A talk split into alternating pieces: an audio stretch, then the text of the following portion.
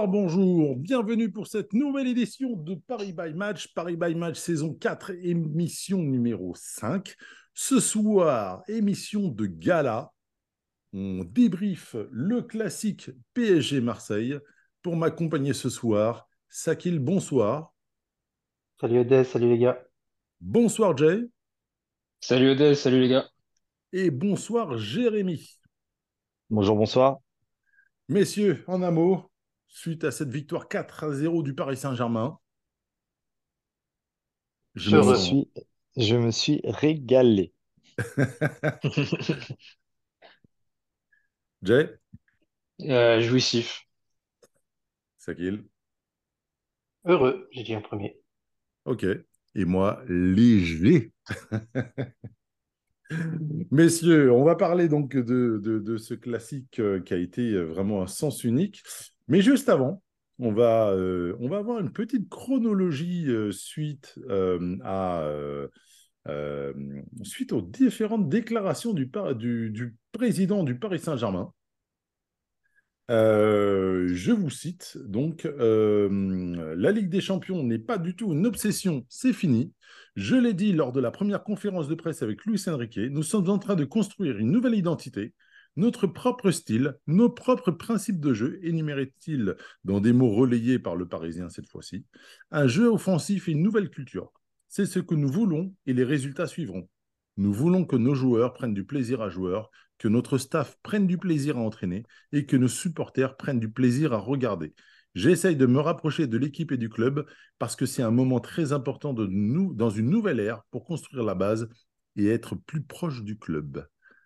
Qu'est-ce que vous inspire ces déclarations, même si je pense que ça fait écho à ce que Sakil nous disait euh, lors du conseil de classe que je vous invite à réécouter si vous êtes passé à côté? Sakil, à la limite, tu peux reprendre euh, les mots que tu avais eus euh, cet été à ce sujet-là, parce que toi, tu l'avais vu venir et tu l'avais très clairement noté à un moment donné où on était un peu dans l'expectative entre les vrais faux départs de d'Mbappé, euh, des, euh, des arrivées qui, qui n'étaient pas forcément celles qui étaient euh, escomptées. Enfin bref, on était un peu dans l'expectative. Et derrière, il y avait le feuilleton Neymar, le feuilleton Verratti qui commençait à se dessiner. Ton avis? Ouais, bah, je suis comme, bah, comme tu, tu viens de le dire, moi je suis pas du tout surpris par les mots du, du président. C'est quelque chose que j'avais identifié depuis un moment, mais après c'était toute somme une forme, une forme de logique parce que bah, t'arrivais au bout d'un projet qui n'a pas fonctionné de- depuis X années. Et euh, pour moi, le point majeur de, cette volonté, elle était surtout économique parce que Euh, à mon sens, euh, il est de plus en plus difficile de suivre le rythme des clubs anglais par rapport à, par rapport à leur manne financière. Donc, l'idée, à, à mon avis, à cette époque-là, était de rajeunir l'effectif, comme ça a été le cas, d'injecter du sang neuf, de se délester au maximum des salaires les plus encombrants.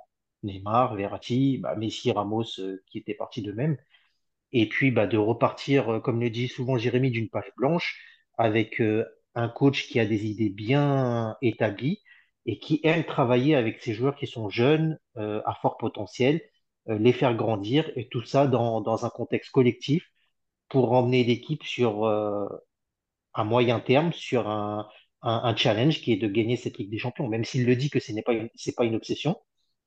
Après, euh, j'ai envie de dire, il répète souvent ça parce que même après le premier match euh, de championnat contre euh, Lorient à domicile, il avait répété que le résultat importait peu et que c'était la manière qui, était satisfaisante. Donc même s'il n'y avait pas victoire, peu importe, le jeu qui a été, qui, avait été produit était satisfaisant. Donc c'est une, une marche en avant dans la nouvelle idéologie du club.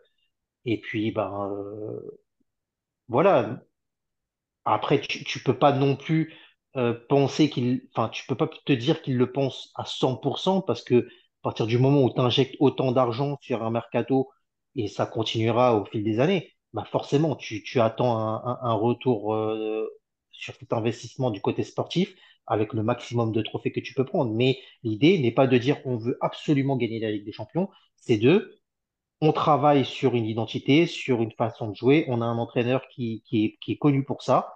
Laissons-le faire son travail sur un, sur moyen, sur un, sur un, pardon, sur une période à moyen terme, au minima, à minima, pardon, et voyons où on peut aller.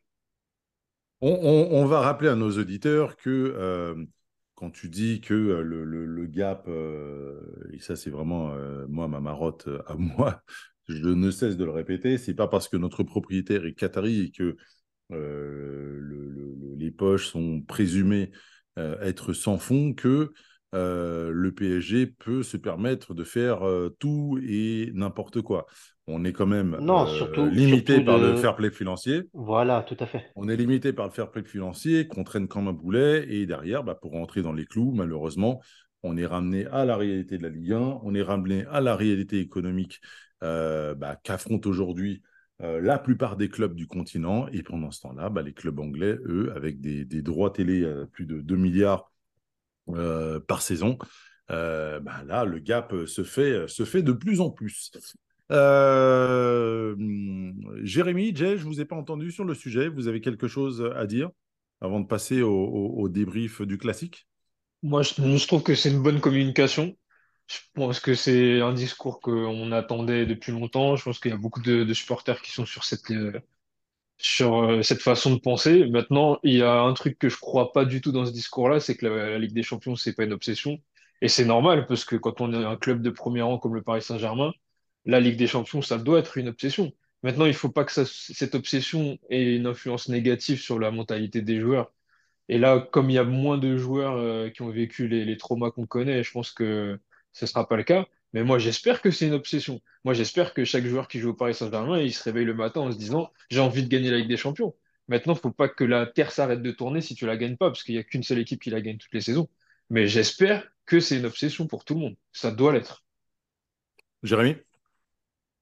Ouais, pareil, moi, c'est un discours que je pense aurait déjà dû avoir, enfin, il aurait pu euh, être nuancé lorsque euh, ils sont arrivés, euh, la première année, ou même, je le rappelais encore récemment, la, le premier, la première interview de, de, Carlo Ancelotti qui disait on ne pourra pas la gagner parce qu'on n'a pas assez de vécu commun et pas assez de matchs de Ligue des Champions.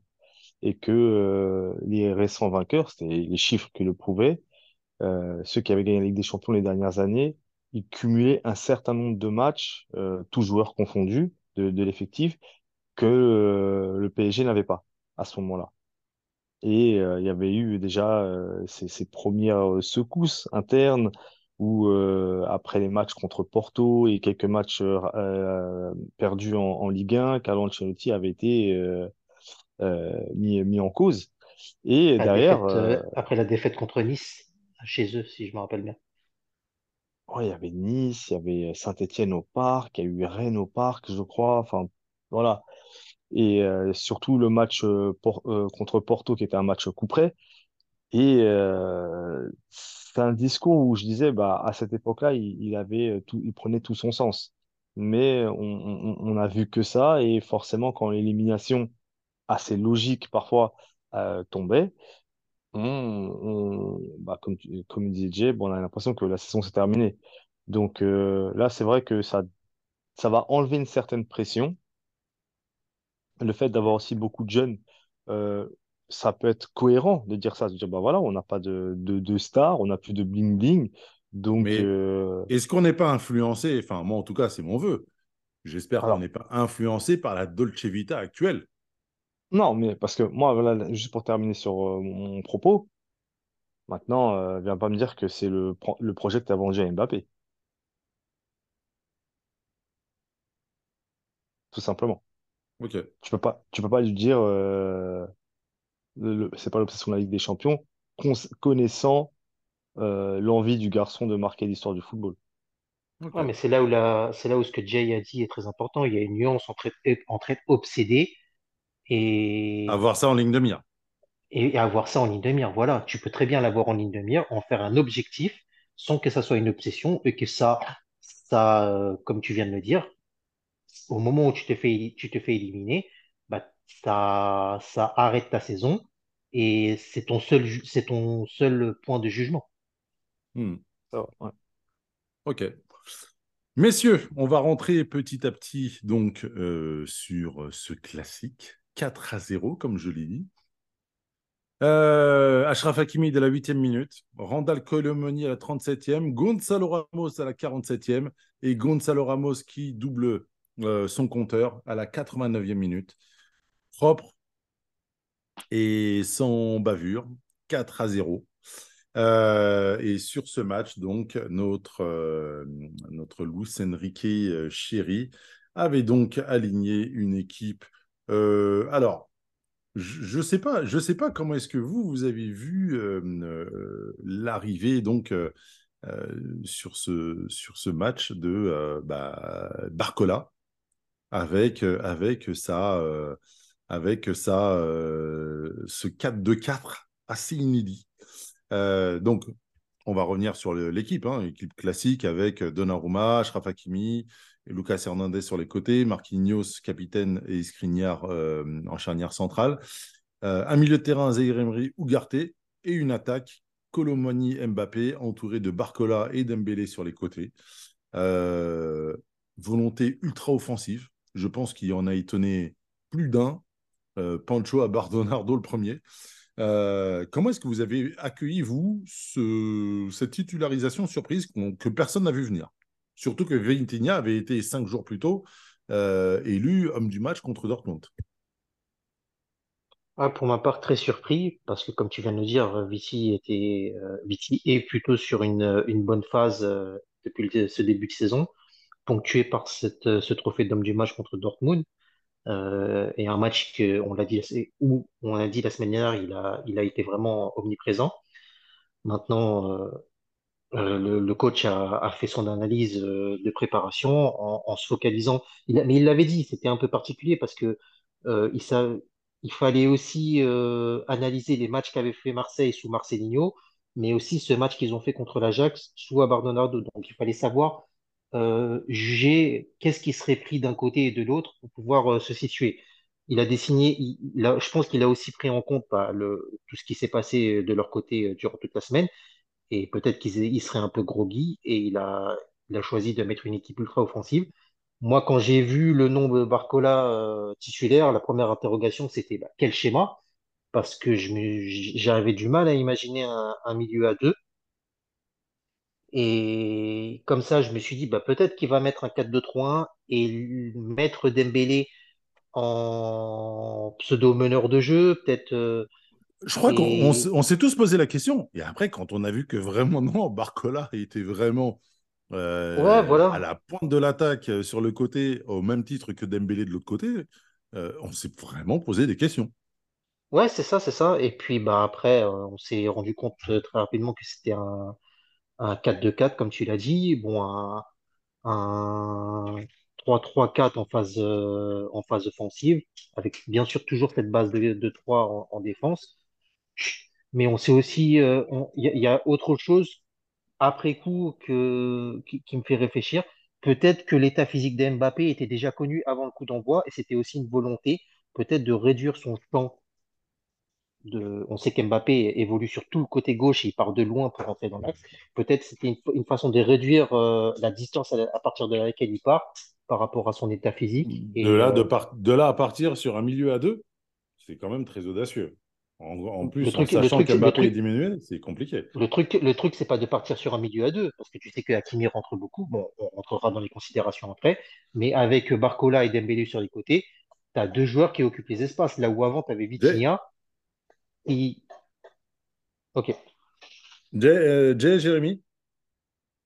Bah, ouais, comme, euh, comme tout le monde, j'ai été surpris. Je, je sais pas si c'est ce qu'il voulait faire, mais ce qu'il a, euh, je sais pas plutôt si c'était son objectif, mais ce qu'il a prouvé, c'est que c'est moins important la formation que l'animation. Et en fait, peu importe le schéma, c'est que, l'effet collectif, ce côté compact, ce côté solidaire, euh, que ça soit en phase offensive ou défensive d'ailleurs. On, se rappelle de- des anciens effectifs où ils se plaignaient euh, que les trois devant ne défendaient pas et que les trois devant se plaignaient qu'ils attaquaient tout seuls. Aujourd'hui, on n'a plus du tout ça. On a une équipe qui fait le travail ensemble. Et finalement, ça rend euh, les hommes presque interchangeables. On l'a vu d'ailleurs dans le, match de Dortmund et le match de Marseille, que quand les remplaçants sont rentrés, le niveau n'a pas baissé. Chacun a, trouvé son poste et, l'impression collective a, a demeuré. Donc, je pense que l'objectif, c'est de prouver ça aux gens et peut-être de prouver ça aux joueurs, parce qu'il y a peut-être des joueurs qui sont enfermés dans le, dans le côté, moi je joue à, cette- à ce poste-là et c'est comme ça.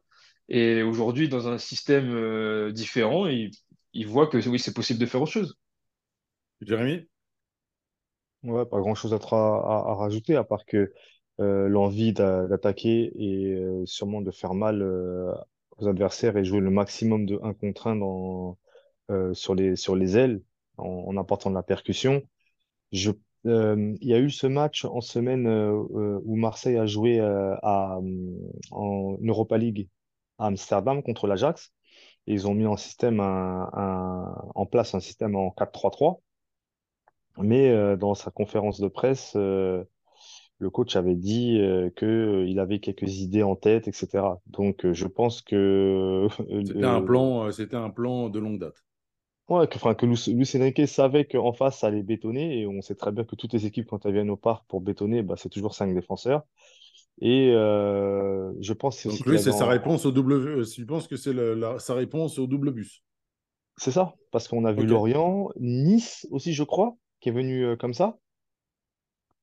euh, ok. avec ce système de jeu-là. Donc, euh, un, un, un système en 4-2-4, histoire de bien appuyer et euh, de, de faire mal dès que possible sur, de, sur la vitesse et, la et la percussion.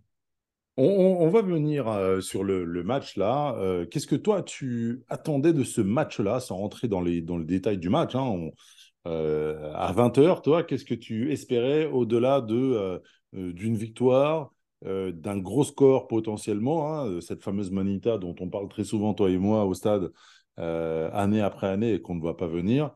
Qu'est-ce que tu comptais, toi, euh, sur ce match? Qu'est-ce que, tu attendais de voir? Sincèrement, moi, je, j'étais dans l'inconnu euh, parce que euh, on sait que Marseille était mal en point. Donc, je me suis dit, la Manita, c'est pas pour aujourd'hui. Ils vont venir bétonner. Et même si on était sur une bonne dynamique, on a vu comment on a justement buté contre Nice. Et euh, je savais Après, pas ils ont leurs problèmes. Ils ont leurs problèmes Ouais, également internes, mais ils ont fait quand même un match assez solide contre l'Ajax. Donc, quelque part, on pouvait se dire que la bête était blessée et que derrière, euh, ils n'avaient pas d'autre choix que de trouver euh, le salut à travers, à travers le terrain. exactement. Donc moi, franchement, je m'imaginais un, un match euh, qui, qui se jouait à un ou deux buts d'écart, hein, peut-être un petit 2-1, mais avec un match assez serré, équilibré, même si on, on- avec euh, la possibilité de faire la différence. Mais je m'attendais pas Mhm. quand même. euh, Enfin voilà, c'était À ce qu'on a vu, effectivement. ouais. Messieurs, on va rentrer euh, tout de suite dans le vif du sujet. Quel est pour vous le tournant du match? Euh, quelle a été l'action qui, pour vous, a, a totalement changé, changé, changé le cours de ce match? Pour moi, bien évidemment, il y a eu ce but d'Hakimi, mais je pense que le 2-0 a clairement, a clairement scellé, euh, scellé les choses et, euh, et, derrière, c'est vrai qu'il y a eu le loupé de Vitinha. Je pense que ça a été aussi un bon petit tournant, mais derrière, le, deuxième but qu'ils prennent euh, casse vraiment toute velléité et, entérine ce qu'on a vu sur le terrain. Sakil? Ah, pour moi, c'est le but de, de dès la huitième minute de jeu. C'est ça qui est important de dire. Parce que leur entraîneur a répété en conférence de presse qu'ils étaient venus avec un plan de jeu. Sans doute euh, euh, pour essayer de copier ce qu'avait fait Nice euh, une semaine plus tôt et défendre le plus et sortir en contre et tenter sa chance euh, euh, quand, quand le moment se présentait. Il comptait tenir le match plus longtemps et prendre un but dès la huitième, bah, ça a tout cassé. Ok. Jay?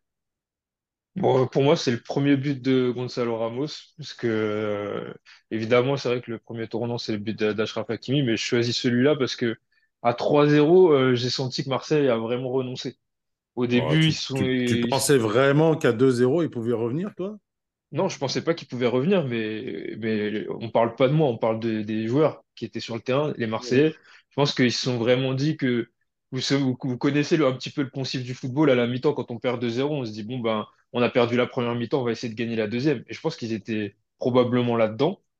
Et quand ils prennent le troisième, en plus sur un joueur qui est t'es pas trop en confiance, etc. Là, toi, tu te dis vraiment que bon, c'est terminé. Et eux, ils se sont dit la même chose. Et d'ailleurs, la sortie prématurée d'Aubameyang, euh, pour moi, elle va exactement dans ce sens-là. C'était du renoncement. Jérémy?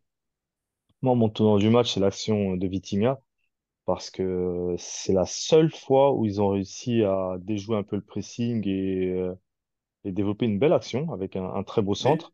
tu, tu sais, Et tu sais euh, quel est le, tu sais quel est le. Alors, comme toi, et je crois que vous l'avez vu à la rédaction hier pendant le match où je vous ai dit, ah, on nous a pris sur un point faible, etc. Sauf que derrière, j'ai regardé cette action-là, et c'est la même action où au départ, tu as Mbappé qui demande à sortir. Tous les joueurs le regardent, et le temps qu'ils se remettent, en fait, ça dure euh, une seconde, en fait. Et le temps qu'ils se remettent dans le match, c'est là où Marseille en profite pour mettre cette fameuse passe et qui derrière, euh, qui derrière nous, met, euh, nous, met, nous met dans le mal. Regarde bien, au tout début de l'action, sur, sur l'écran, à- totalement à gauche, vous voyez, vous voyez Mbappé qui demande, qui demande le changement. Ouais, j'avais pas fait attention parce que c'est vrai qu'on s'est bien bien fait ouvrir sur cette passe, euh, je sais pas qui envoie Klose, mais et qui fait d'ailleurs un, un- un très beau centre pour le coup. Un super Ouais, la- l'action, l'action, elle, est elle, elle est, elle est belle et en fait, euh, bah, il a ce centre tendu dans les 6 mètres, on va dire. Le match, on le dominait, mais euh, Il fallait mettre le deuxième.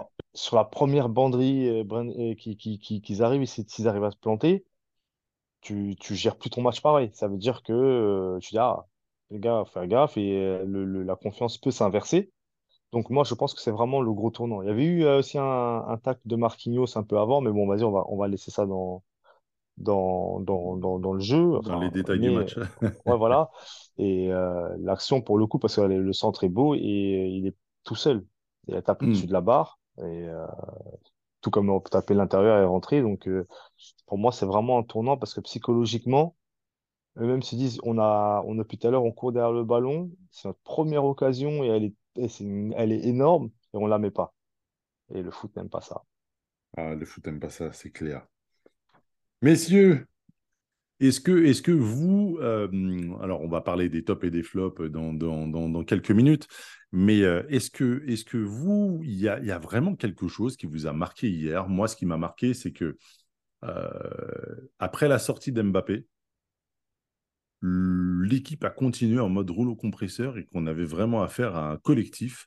Et ça m'a semblé être alors, ça vous semblait être un peu exagéré, mais ça m'a semblé être les, les PSG menés par Di Maria. Est-ce que vous vous souvenez, quand on avait nos gros joueurs qui étaient sur le flanc, etc., et qu'on avait une équipe, pas de Kidam, mais avec des joueurs, enfin sans star, sans leader, etc., bah, c'était Di Maria qui menait tout ça, et on avait toujours des, victoires, des matchs assez, assez aboutis collectivement, et j'ai ressenti ça avec, avec quand même un- un truc un peu plus, un peu plus, un peu plus prononcé quand même, une sorte de fierté, euh, euh, ouais, une sorte de fierté que j'arrivais pas à, à, décrire, que j'arriverais pas à décrire. Est-ce que, est-ce que vous, avez, euh, vous avez cette même sensation de, de, de, de, de, cette, de, cette, de cette force collective? Ouais, la force collective, elle se dégage clairement. Je pense que comme l'a dit Jérémy, bah, le premier but, il te met très rapidement en confiance. Le fait que sur leur seule action, ils ratent l'occasion de revenir dans le match, au-delà de, de- du fait de dire, euh, bon, il va falloir faire attention, mais du coup, tu doubles ta, tu doubles ta concentration à ce niveau-là et ta confiance, elle, elle augmente aussi. Et ensuite, euh, quand tu te rends compte de ce que tu es en train de faire dans, dans, dans la domination, tu les as asphyxiés littéralement à, à des moments du match. On n'a pas les chiffres euh, vraiment par séquence, mais je serais bah, pas on va en étonné parler après, hein. Je ne serais pas étonné qu'il y a des moments des matchs, qu'il y a 90-95% de possession, et pas sur des vraiment petites séquences, mais peut-être sur des Je crois qu'à la 5-10 mi-temps, on doit être à 79% de possession de balle. Ouais, c'est ça, du Et 80-20. l'OM doit être à à peine une centaine de passes et 75 passes réussies, ce qui est ridicule pour une équipe de ce niveau-là. Et au-delà du fait que tu les domines par la possession, tu te crées des occasions aussi. Tu, tu, tu arrives à les mettre à à en danger, tu arrives à trouver des ouvertures, à faire des décalages. et, et, et à venir te présenter face au but. Donc, euh, c'est, c'est un cercle vertueux et ta confiance, elle a fait que, que s'engranger au fil du match. Et malgré la, la, la sortie d'Mbappé. Jay, Jérémy, Ouais, bah, moi, rapidement. j'ai, j'ai, j'ai eu presque l'impression que l'équipe était meilleure sans Mbappé. Euh, c'est-à-dire ah. que plus... Alors évidemment, hein, j'ai j'ai pas envie qu'il disparaisse de l'effectif, je ne suis pas fou, mais euh, l'équipe a dégagé une impression, comme tu disais, euh, un peu de fierté, un peu orgueilleuse, et puis euh, le- l'impact en fait, l'impact, on avait vraiment l'impression qu'on pouvait pas, euh, on pouvait pas rivaliser physiquement avec cette équipe. Ils ont marché sur Marseille. Et, euh, et, je- et- et l'impré- et par rapport à Mbappé, je trouve que en fait, comme il y avait moins la tentation légitime, parce que c'est tellement un joueur important, de lui donner la balle, c'était plus équilibré dans les offensives. Jérémy? Ouais, c'est exactement ça. Parce que justement, euh, lorsqu'il sort, la première impression que j'ai, c'est ah bah là, ça, ça va vraiment jouer au ballon euh, simplement, on va dire. Parce que euh, on a des joueurs qui sont altruistes. La passe vers Mbappé va pas être forcée. Lui, il va pas forcément, euh, lorsqu'il s'impatiente, qu'il a pas trop le ballon, venir chercher le ballon et, et quand il le demande, on lui donne. Et alors que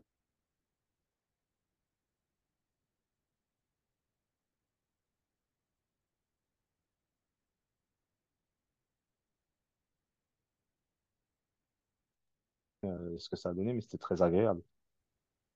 Ok, messieurs.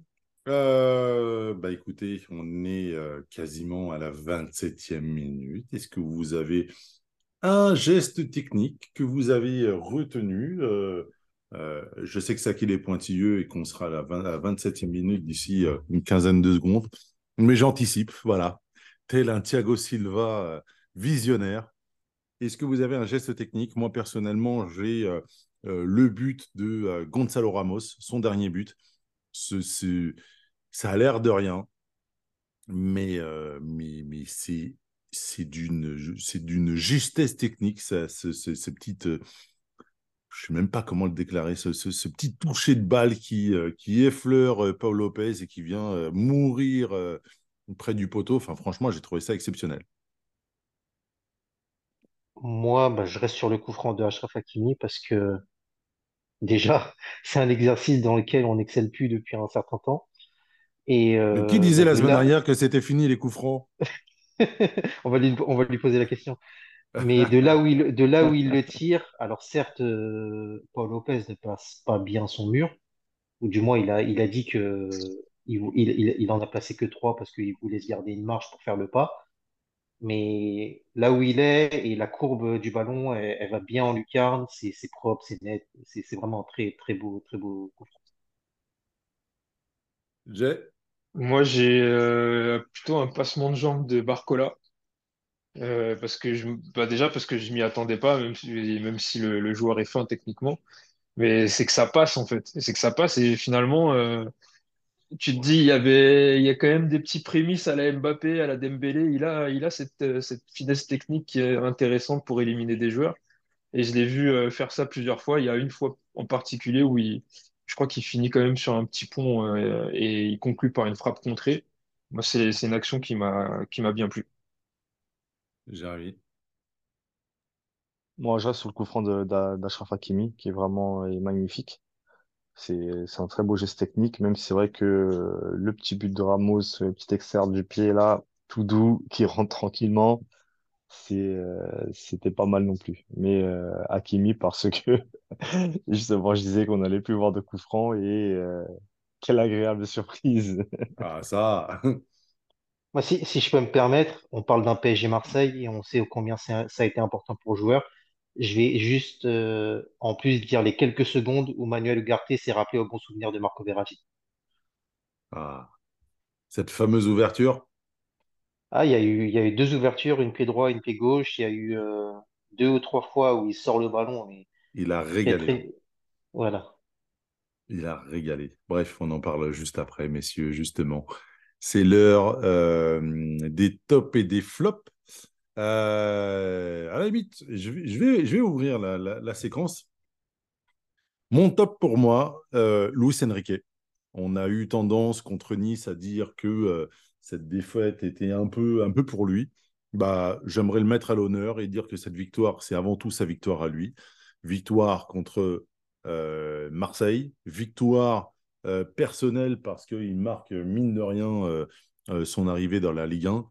Et quelque part, victoire sur son groupe, sur son collectif, étant donné que euh, bah, il arrive à concerner tout le monde. Quoi. Euh, je ne sais pas si vous, euh, vous l'avez perçu, mais déjà, lancer Barcola titulaire à la place de Vitinha, qui vient d'enchaîner un gros match, homme du match, qui est titulaire, on pensait indéboulonnable. le mettre là, face à Marseille, à domicile, grosse responsabilité pour le petit, qui a bien rendu ça à son coach. derrière tous les changements qu'on a eus, déjà la sortie d'Mbappé, ça n'a rien, dé, rien déréglé. Euh, Ramos a fait du Ramos et a clairement apporté à l'équipe. Euh, tous les changements qui ont eu lieu derrière, euh, tous les joueurs se sont mis au diapason et ont apporté leur valeur ajoutée. Et très sincèrement, je, pour moi, je, je, je mets en avant cette victoire de, de, de, de Luis Enrique sur, sur, avant tout sur son collectif. Voilà. le véritable homme du match pour moi, Ashraf Hakimi. Il était partout, sur tous les bons coups. Euh, on se plaignait sur les coups, sur les coups de pied arrêtés. Euh, il nous lâche euh, un coup franc monstrueux comme il en avait fait à la Coupe du Monde. on se plaignait de ne plus avoir de tireur de loin pour faire sortir les défenses. C'est lui qui, sur le deuxième but, ben, sur un tir de loin, amène, amène ce, break. il était de tous les bons coups. Il était vraiment très chaud. Deuxième but en une semaine. Euh, voilà, c'est la, la Hakimi Week. Donc euh, voilà, pour moi, c'est vraiment l'homme du match. Le deuxième, euh, enfin plutôt le troisième top pour moi, Manoli Ugarte. Je suis fan de ce joueur, je suis amoureux de ce joueur. Je n'ai plus de, d'adjectifs de, pour caractériser ce, joueur tellement, tellement il me bluffe et tellement il me plaît. je trouve en lui du Thiago Motta euh, mais il s'est joué comme un vieux briscard de 35 ans, c'est-à-dire d'aller systématiquement sur les joueurs tel un, pitbull et de ne pas prendre de carton. Euh, il arrive en plus à orienter le jeu. Euh, je pense qu'il a également surpris pas mal de gens là-dessus. Je pense également qu'il est un petit peu en retrait par rapport à ce qu'on a vu avant le, la trêve internationale, mais que bah, je pense que si on regarde pas son jeu à travers une loupe, euh, bah, ça, passe, euh, ça passe inaperçu et, grosse activité du bonhomme. Et, sincèrement, euh, moi, hier, il m'a fait penser à. Alors, il y a des gars qui disaient que c'était un gendarme. Moi, pour moi, c'est clairement les mecs de la BRI qui viennent frapper à ta porte à 6 h du matin. Quoi. Dès qu'ils s'approchent de toi, les gars, ils étaient, ils étaient pas bien. quoi. et après, la mention spéciale pour Barcola. je ne l'attendais pas à ce niveau-là. Il a clairement euh, tenu la dragée haute sur une, comme je l'ai dit tout à l'heure, première titularisation à la place d'un titulaire indiscutable qui semblait indiscutable, euh, qui sortait d'une grosse semaine, euh, qui semblait également avoir les clés du jeu parisien à domicile contre l'OM. Et derrière, standing ovation quand il est sorti du match par le parc après ce qu'il a vécu contre Lyon. Très sincèrement, euh, je pense qu'il doit être vraiment, vraiment, vraiment très bien. Et je salue également le Parc des Princes parce que ça, on n'a pas forcément coutume de le faire par le passé. Et, ça, là, c'est, c'est vraiment, vraiment, vraiment quelque chose à noter parce que c'est, c'est, pas anodin comme, euh, comme, comme chose. Standing ovation, je ne sais pas, Sakil, toi qui étais chez toi, si tu l'as vu, euh, si tu l'as vu, entendu, mais en tout cas au stade, ça, ça, faisait, ça faisait vraiment chaud au cœur. Voilà. Oui, ça s'est entendu à l'écran. Ok, bah à toi. Euh, un nom près, on a, on a les mêmes. En, en un, comme toi, je, je souhaite nommer Luis Enrique parce que bah, ce match, en fait, c'est le premier point d'orgue de, de, de sa feuille de route. C'est, c'est le premier match vraiment complet de la première à la dernière minute où les joueurs ont appliqué euh, à la lettre son, son plan de jeu et euh, ont dicté leur, euh, leur partition, mais de, de- du- d'une manière vraiment très fantastique. Euh, voilà, c'est c'est c'est la- c'est un premier c'était un premier passage important euh, dans ce début de saison.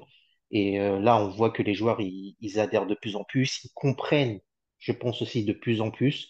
Il y a le changement tactique qu'on a a évoqué et euh, du coup, tout le travail en amont qui a amené à, à cette victoire contre Marseille. Donc, euh, vraiment bravo à lui.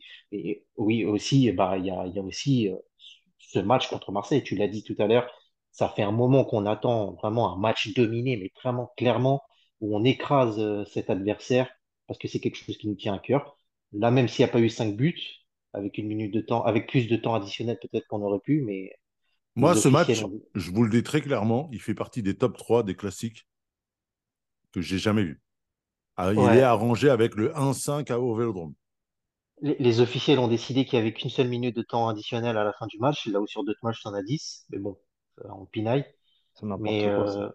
euh, Je pense qu'ils ont voulu voilà. plutôt écourter, euh, épargner il la n'y bête, il la a, pas, a Non, a à écourter, il n'y a pas à écourter. Non, on Euh, est mais ils étaient non. fatigués, ils étaient fatigués, ils ont eu qu'un jour de repos, ils sont rentrés tard d'Amsterdam, etc. En plus, ils ont profité de la ville, donc, voilà. Bref, en numéro 2, j'ai aussi Achraf Hakimi, bah, parce que c'est là, en ce moment, il est en train de prendre une dimension vraiment impressionnante par son rôle, son positionnement à l'intérieur du match et cette façon dont il a de, de venir intriguer les milieux de terrain et comme on l'a dit la semaine dernière, de proposer du jeu combiné avec Hakimi, avec euh, l'attaquant qui peut être devant lui ou le milieu, que ce soit Warren ou Garté ou quand Vitinha est là pour, venir faire des, petits jeux combinés, petits espaces et lancer des attaques. Donc, euh, son match est ponctué par ce merveilleux coup franc, mais euh, ça, ne résume pas juste son match, il y a tout ce qu'il a fait dans le match et ça a été vraiment impressionnant de sa part. En 3, j'ai aussi Manuel Ugarte. Juste pour préciser, je suis pas d'accord avec toi. C'est pas le que on, le voit moins ou qu'il en fait moins. Je, je sais plus ce que tu as dit euh, depuis la trêve internationale. J'ai dit qu'il a un, juste. on sent qu'il est un peu moins bien, ou en tout cas, il y a, il y a quelque chose qui est euh, un peu en dessous, mais c'est vraiment de Non, l'ordre non, du, du non, pouillem. hein. non, non, c'est pas ça. C'est qu'on le voit, on, on- on voit moins parce que le secteur offensif a pris le pas sur le, sur le film des matchs. Comme le secteur offensif est plus en lumière par leur action, par les buts maintenant, ce qu'on n'avait pas sur les premiers matchs. Du coup, on voit moins le travail de Manuel Ugarte. Mais moi, je dirais même qu'il il en fait encore, en fait encore plus. Et sa, marge de progression est encore énorme. Donc, euh, tout va bien. Et en mention spéciale, euh, euh, j'avais Randall Colo- Colomwani parce que bah, lui aussi, ça a été son premier match plein sous maillot du PSG. Il a réussi à marquer un but, il a fait une passe décisive, mais surtout le travail qu'il a fait sur le côté droit en deuxième mi-temps, ah, il les a démolis. Il les a démolis sur chaque prise de balle. Il allait au but dans la surface, c'était des dribbles, il arrivait à centrer de façon très, très propre. Incroyable. Ok, Euh, moi, toi? moi, dans les tops, en numéro un, Achraf Hakimi, pour tout ce que vous avez dit, je vais compléter avec le, avec la sensation de, de, d'impact player où c'est lui qui, qui donne le ton et c'est lui qui insuffle un petit peu la, la mentalité euh, d'aller vers l'avant. Et euh, je, pense que ça bénéficie à tout le monde et ça, entraîne vraiment l'équipe offensivement autant que, par exemple, Marquinhos peut l'entraîner défensivement. Donc voilà, pour tout, l'ensemble de son œuvre. Numéro un. Numéro 2, euh, je mettrais euh, Warren euh, Zaïre-Emery parce que je l'ai trouvé très très complet. Je l'ai vu dans tous les secteurs de jeu. Je l'ai vu mettre beaucoup d'intensité dans les duels et j'ai- j'ai- j'aime beaucoup quand il résiste euh, aux fautes sans se plaindre et qu'il obtient la faute derrière. Et c'est un truc qui écœure au possible les adversaires. On a vu en deuxième mi-temps, euh, Marseille a pris pas mal de cartons jaunes et euh, c'est un peu ce, ce, genre de travail qui les a provoqués. Donc, et offensivement, j'ai trouvé que de temps en temps, il a, il a mis des accélérations très franches dans l'axe. Ça, ça fait monter le bloc, ça a créé beaucoup d'instabilité dans la défense adverse. Et euh, avec le travail des trois devant qui ont créé des, espaces, euh, ça, ça, a vraiment payé. Donc, euh, ouais, vraiment un match complet de sa part. En numéro 3, je vais mettre Barcola parce que je l'attendais pas du tout à ce niveau. Alors moi, j'avais pas particulièrement de doute sur lui. C'est juste que c'est un joueur que je connais pas vraiment. Et, je le voyais plus comme un, comme un ailier. Et là, je l'ai vu être plus complet que ça. Je l'ai vu très, très impressionnant dans la récupération de balles. Avec ses grandes jambes, là, euh, il, il venait mettre euh, des coups. Il venait euh, se, positionner devant son adversaire pour, protéger la balle et, et récupérer soit la balle, soit la faute. Vraiment un très très grand match et puis c'était une très bonne idée de le faire ce soir-là. Euh, et en mention spéciale, je vais mettre Gonzalo Ramos parce que ça m'a fait tellement plaisir qu'il en marque un, alors qu'il en marque deux, c'était Ah, l'apothéose. moi, c'était, j'étais vraiment très heureux pour lui. Je l'avais dit la semaine dernière. J'attends juste qu'il prenne, qu'il marque un but et vous allez voir qu'il va les enfiler comme des perles derrière. Les On buts, Ah ouais, c'est notera, comme on, on- on- buts, c'est on comme le ketchup. notera, on T'as dit notera quoi? que Jay dit, on notera que dit enfin Ramos. Ah, Ouais, et pourtant, euh, j'ai eu du mal hein, au début. Je, je me protège encore là-dessus. Non, j'ai dit les buts, les buts, c'est comme le ketchup. exactement. Je sais plus de qui est le, la citation. Jérémy, à toi. Alors pour moi, je vais pas faire trop original. euh, En un, Hakimi, pour tout ce que vous avez dit, et vraiment l'élément détonateur de, de toute la partie offensive et défensive très propre aussi, euh, qui prend vraiment la confiance, hein, se tire de loin, euh, encore sur le poteau, euh, voilà. En deux, moi j'ai Marquinhos. Pourquoi? Parce que Marquinhos aura été très très Match propre patron. défensivement. Patron. Il a fait un retour salvateur et pour moi, ce- ce- sur ce match-là, le vrai meneur de jeu, ça a été lui. C'est lui qui a géré le tempo, qui a calmé quand il fallait, qui a lancé quand il fallait. C'était pas les milieux, c'était pas Ugarte ni Vitinha qui faisaient le jeu, Ah, c'était du Marquinhos. tout. Mhm. Tu sais à quel moment on le voyait? C'est que plusieurs fois, et je ne sais pas si toi, ça t'a. euh, parce qu'on n'était pas assis l'un à côté de l'autre, il y a des moments où, euh, ou même Jay, euh, il y a des moments où justement Donnarumma forçait les places sur Marquinhos, alors que des fois, il y avait un joueur de l'OM entre les deux, mais il forçait les passes à, à Marquinhos. Et, Ah, il et- l'a mis en difficulté deux, trois fois. Enfin, bon, pas en difficulté puisqu'il il savait gérer. Mais vu, du, vu de mon siège, des fois, je bah, me il y suis avait plus évident, pourquoi? quoi. Il y Pourquoi? avait plus évident. Ouais, Ouais. bah, c'était le, le- le relanceur attitré, celui qui donnait vraiment le tempo euh, sur le travail de fixation des jeux en triangle avec les milieux pour que lui, lui euh, trouve euh, Hakimi euh, dans le half space euh, lancé et puis, puis pour qu'il puisse faire le dédoublement avec Dembélé. C'est un circuit de passe qu'on a énormément vu en deuxième mi-temps. Ça me fait d'ailleurs penser que j'ai une petite pique pour Abardonado. Si, si j'ai le temps, je la placerai tout à l'heure. Et euh, voilà, donc pour moi, Marquinhos, vraiment euh, très très très gros match avec et sans ballon, beaucoup de personnalité et euh, ça fait ça fait plaisir dans, dans, sa continuité qui est la sienne actuellement. En trois, j'ai Barcola aussi, donc effectivement beaucoup de caractère pour un, un, un jeune dans un match, dans un contexte qui, qui était qui était celui-ci, hein, euh, et de montrer une grosse performance. Alors moi, euh, on avait encore ce débat cet après-midi à la rédaction sur le joueur où je dis que pour moi, c'est, j'ai pas encore vu, j'ai pas vu un, un joueur qui méritait qu'à ce qu'on leur lui donne, euh, enfin qu'on insiste, 60 millions. voilà, et qu'on et qu'on qu'on aille le, le, le chercher à, à, à tout prix, absolument. C'est pas un, un mec qui m'a impressionné sur les premières actions, comme on peut l'être, euh, bah, je cite comme ça au hasard, Eden Hazard, Benzema, Pjanic, euh, des talents qui sont passés par la Ligue 1, Kamavinga. Euh, donc, mais je je pense pas qu'il est de la trempe de ces joueurs-là, même Cherki qui joue dans le même club. Mais euh, rien, rien à dire sur le fait que c'est un garçon qui est discipliné, qui a une très grosse marge de progression, qui découvre le haut niveau et mais qui semble avoir la mentalité sur les épaules. Je pense que le langage non verbal ne, trahit pas beaucoup. Si on fait la comparaison, par exemple, avec un gars comme Ekitike euh, l'année dernière quand il était arrivé, on, sent euh, une autre, euh, sans vouloir les, juger euh, euh, à- activement, parce que qu'Ekitike a, ses qualités aussi mais on sent aussi que euh, le garçon est là pour progresser, il a la confiance de l'entraîneur et euh, c'est très bien. Donc euh, en mention spéciale, bah, tout pareil, j'ai Muani, euh, parce que son match a été très très très compliqué. On l'a vu énormément soulagé euh, du fait d'avoir marqué ce but. Vraiment euh, le cri, on voyait les veines sur le cou qui veulent vraiment dire euh, c'est tout un tout un poids qui est libéré.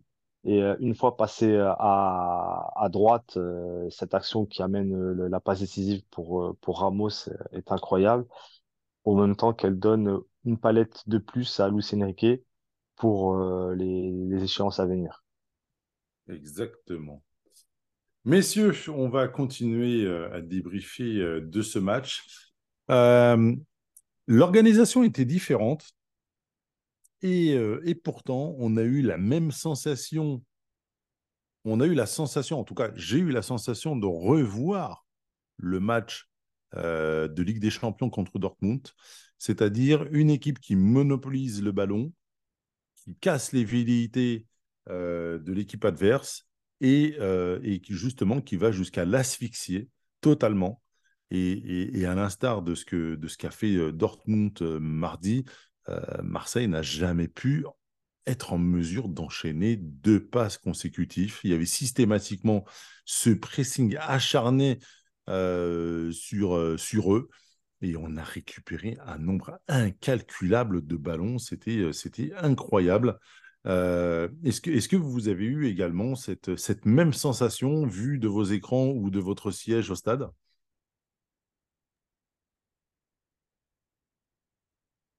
Alors, je vais. euh, C'est à toi. le, le, le sentiment de, de, d'asphyxie et de. Vraiment, de, pas d'écraser, mais vraiment de d'étouffer et de, de, de, de les mettre, euh, de leur mettre la tête sous l'eau. Euh, c'est vrai que j'ai senti la même chose. Le parallèle par rapport au match contre Dortmund, je le trouve moins évident parce que forcément, on a un peu plus galéré face aux qualités d'un adversaire de, la trempe de Dortmund et Marseille n'a pas ce niveau. Mais euh, moi, je me Je ne dis pas que Marseille n'a pas le niveau, mais je vois juste, moi, dans le, avec la prise de la mise en perspective, de, euh, bah, de, de, de voir une équipe qui domine et l'autre qui est totalement asphyxiée. C'est tout. Je ne dis pas que Marseille a le niveau de Dortmund. hein. Oui, c'est ça, c'est ça. Mais moi, je me rappelle d'une séquence en première mi-temps. C'est à peu près le moment entre Mbappé et blessé, est-ce qu'il va sortir, est-ce qu'il va pas sortir, où on fait tourner le ballon, mais pendant des séquences vraiment très longues, sans forcément aller pousser l'action pour aller essayer de marquer un but. Mais en fait, on était en train de les tuer physiquement. Et moi, devant mon écran, à un moment donné, je me suis dit, euh, bon, euh, on, en est revenu à- aux périodes Laurent Blanc, on fait tourner la balle, euh, on joue à la baballe, mais on n'est pas ni, ni, ni très pressant pour marquer un but, ni mis en danger. Et d'un coup, comme on l'avait dit auparavant, d'un coup, ça accélère, tu as une accélération de Dembélé, d'Hakimi ou peu importe, et tu vas vers le but et tu te crées une situation. Et la conséquence directe de ça, par contre, le lien que j'ai fait entre Dortmund et Marseille, c'est que au retour des vestiaires, on est hyper tranchant et, et ça, ça, fait le parallèle par rapport à l'année dernière où toujours au retour des vestiaires, on était la tête sous l'eau. Là, on est hyper tranchant et deuxième match d'affilée où au retour des vestiaires, immédiatement, on marque un but. Moi, j'ai vraiment eu cette impression aussi de, rouleau compresseur. Et c'est vrai que Marseille, on les a vus. C'était très difficile. Bon, Dans les matchs où on rivalisait avec eux euh, ces dernières saisons, un joueur comme Rongier, on le voyait beaucoup. C'est-à-dire que même quand on était supérieur techniquement, c'était un joueur dans l'impact, dans les déplacements qui nous posait des problèmes. Je ne l'ai pas du tout vu euh, hier soir. Cette année, cette Euh, année, on a, euh, on a, comment dire, on a très peu. Alors, c'est la première année où on n'entend pas du tout les Marseillais, euh, en dehors de ce qui s'est passé euh, chez eux euh, cette semaine. Mais surtout, euh, je me permets de te couper, Jay. Euh, la seule chose que j'ai entendue en ce début de saison, c'était tout le monde se- s'exclame sur Ougarté, alors que Rongier a des stats beaucoup plus monstrueuses que lui. bah, on a vu.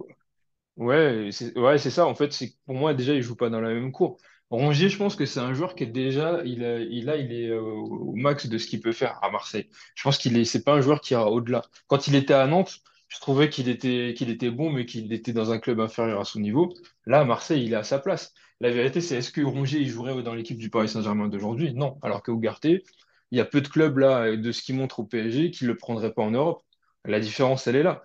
Et euh, après, c'est sûr qu'il peut pas tout faire tout seul, mais pour revenir à nous, cette impression de, de, puissance, elle est, elle est forcément complétée par un sentiment d'impuissance de l'adversaire.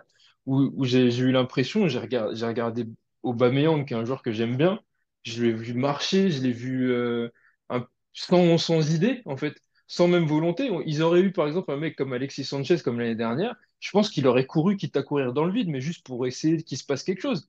Là, ils ont été complètement anesthésiés par une tactique, par euh, un impact, parce que souvent, quand une équipe est dominée techniquement, la réponse, elle est physique. Et là, même pas, tu peux même pas, en fait, parce que les mecs en face, ils t'étouffent, ils sont tout le temps sur ton dos. Euh, Warren, il te souffle sur la nuque en permanence, ou Garté, il te cisaille le moral. Et t'avais Barcola que t'attendais pas du tout dans ce rôle-là, qui a fait le boulot aussi. Donc, euh, ouais, moi, de, de, mon siège, je me suis dit, en fait, c'est pareil que.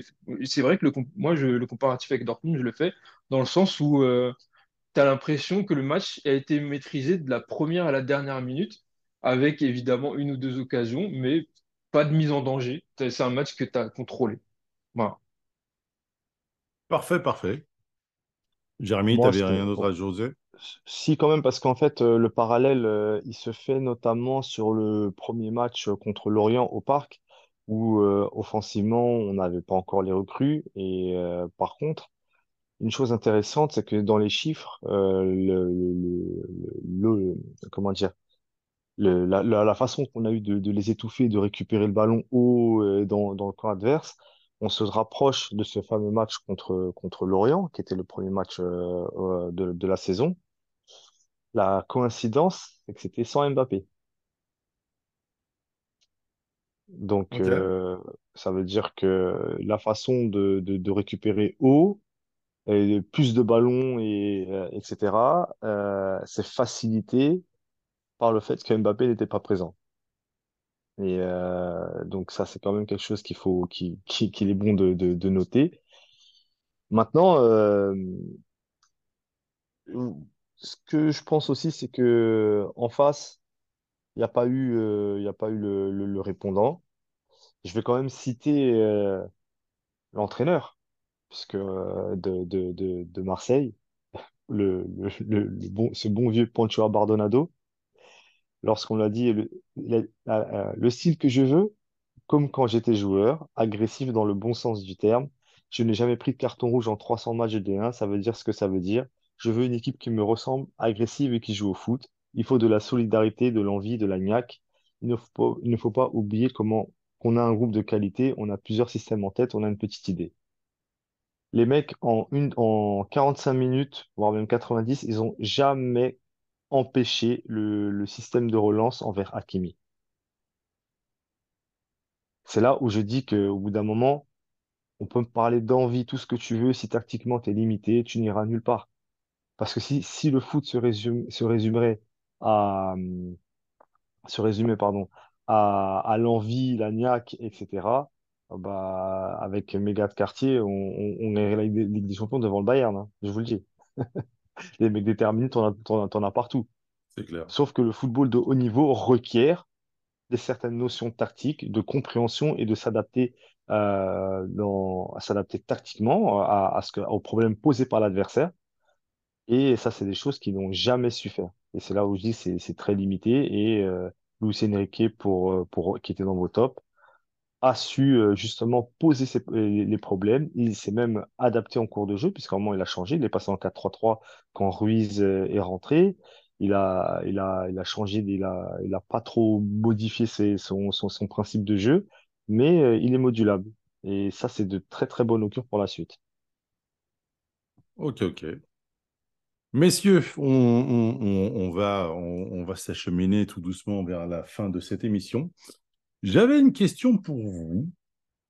Ou, euh, alors, je vais faire attention aux mots que je vais employer pour éviter qu'on croie euh, que je compare euh, les deux situations ou les deux, les deux collectifs. Est-ce que vous ne pensez pas que cette équipe ressemble étrangement à l'équipe de Barcelone qu'avait Luis Enrique il y a euh, maintenant une dizaine, douzaine, treize, euh, treizaine d'années euh, je m'explique. Un collectif complété par une superstar, une superstar qui se fond dans ce collectif, mais qui, à différents moments, peut sortir son petit geste génial pour décanter une situation ou autre. Mais en tout cas, une, une, une somme de joueurs collectifs, avec du talent, mais collectifs, et qui jouent tous dans le même, euh, dans le même, euh, dans le même, euh, dans le même tempo.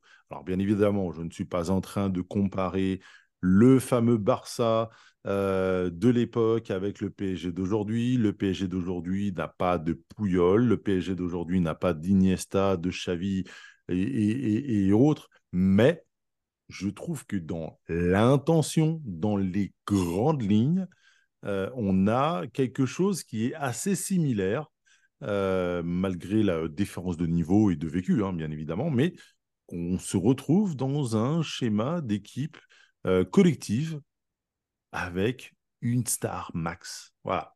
Est-ce que vous voyez ce que je veux dire? Est-ce que vous validez ou est-ce que vous vous n'êtes pas d'accord avec ce que je suis en train d'annoncer, d'énoncer? Moi, je, par rapport au Barça de, de Luis Enrique, je peux pas franchement me positionner parce que c'est pas une équipe que je suivais avec attention, à part euh, les matchs qu'ils ont joués contre nous. Euh, en ce qui concerne la notion de collectif, bah, c'est un des fondamentaux euh, durs de, de l'idéologie de Luis Enrique. Le football se joue, comme il l'a dit, on attaque à 11, on défend à 11, et c'est ça qui doit être la force d'une équipe. C'est quelque chose qu'on avait relevé et qui nous faisait défaut pendant de nombreuses années. Malgré la qualité des joueurs qu'on avait, on n'arrivait pas à aller au-delà de notre plafond euh, par rapport à ça parce qu'on on était trop coupé en deux et on était trop, euh, bah, notre équipe était trop symbolisée par les stars. Maintenant, bah, des stars dans cette équipe, il y en a. Après, tu en as une qui est plus étincelante que les autres, c'est Kylian Mbappé, forcément. Est-ce qu'il, est-ce que lui, s'inscrira dans le projet à long terme? Ça, on ne le sait pas. Et peut de toute façon, peu importe. Parce que l'idée, c'est de construire cette équipe autour, comme le dit Luis Enrique, de 23 à 24 joueurs. D'où l'importance euh, de concerner tout le monde et d'avoir fait des changements pour ce match, qui était un gros match, quoi qu'on en dise, et de, euh, donner du temps de jeu et des responsabilités à tous. Et ça, on en revient à ta première question initiale euh, au début du podcast sur les déclarations de Nasser. Ben, ça englobe toute cette philosophie. Moi, je suis, enfin, moi, je suis d'accord sur le, sur le fond qui est que les principes de jeu qu'on applique, c'est les principes du jeu du Barça, c'est les principes du jeu de l'Ajax d'Amsterdam de, des années 95-96, c'est les principes de jeu d'Arsenal, c'est les, c'est les principes de jeu de, de, de ce genre d'équipe qui, qui font passer le collectif avant l'individualisme. Après, là où je suis moins d'accord, c'est que je trouve que le Barça, que ce soit celui de Guardiola, de Tito Villanova, de Luis Enrique, il y a toujours eu plus qu'une star. Certes, il y avait Messi qui était au-dessus des autres, qui était l'extraterrestre, mais il y avait toujours deux autres joueurs euh, qui étaient euh, des gros noms quand même. Euh, si on parle de la Ligue des Champions de 2015, euh, il y avait Neymar et Suarez. Et avant, il y a eu, il y a eu Pedro et David Villa. Et avant ça, il y avait Thierry Henry et Samuel Eto'o. Donc, c'était toujours un trio. Et, mais par contre, ce qu'on retrouve, je pense, et ce qui fait beaucoup de bien au PSG, c'est le chacun sa zone et chacun son rôle. Ça, c'est un truc que Thierry Henry a souvent expliqué, où, lui, euh, Arsenal, par exemple, il avait cette liberté de pouvoir euh, dézoner, que ce soit offensivement ou défensivement. Des fois, il faisait des gros efforts défensifs pour montrer l'exemple en tant que capitaine. Et au, Barça, on lui a formellement, interdit de faire ça. On l'a même sorti dans des matchs où il était bon et où il avait marqué, parce que là, là ce qui devait primer, c'était la philosophie. C'était pas le résultat. C'était la philosophie pour que la philosophie amène le résultat. Et aujourd'hui, on voit que chaque joueur joue dans sa zone, joue à son poste. Et si de temps en temps, il faut faire un dépassement de fonction, très bien. Et les joueurs le feront, mais il faut pas que ça devienne la norme. Euh, je, fais un parallèle rapide avec euh, l'époque de Cavani, où Cavani, c'est très bien et ça plaisait à tout le monde qu'il fasse des gros efforts défensifs. Maintenant, est-ce que c'est son rôle en tant que neuf? Non. S'il le fait deux fois dans le match parce qu'il y a besoin, c'est très bien, mais euh, il faut pas qu'il le fasse euh, cinq fois par mi-temps, parce que là, ça, ne veut plus rien dire. Donc, je pense que c'est la discipline à la barcelonaise, oui, c'est ce qu'on voit aujourd'hui très clairement où, où il y a, y a vraiment de l'organisation jusque dans les 30 derniers mètres. Si, je peux juste rebondir sur ce que vient de dire Jay, euh, sur la notion de star, effectivement, il a raison. Et comme j'ai dit, des stars, il y en a plusieurs dans cette équipe, notamment offensivement, avec Dembélé, Kolo Muani, euh, Mbappé forcément. Mais la, la, ce qui est, ce qui est identique au Barça de l'époque, c'est que bah, t'en as une, comme j'ai dit, qui est plus étincelante que, étincelante que les autres.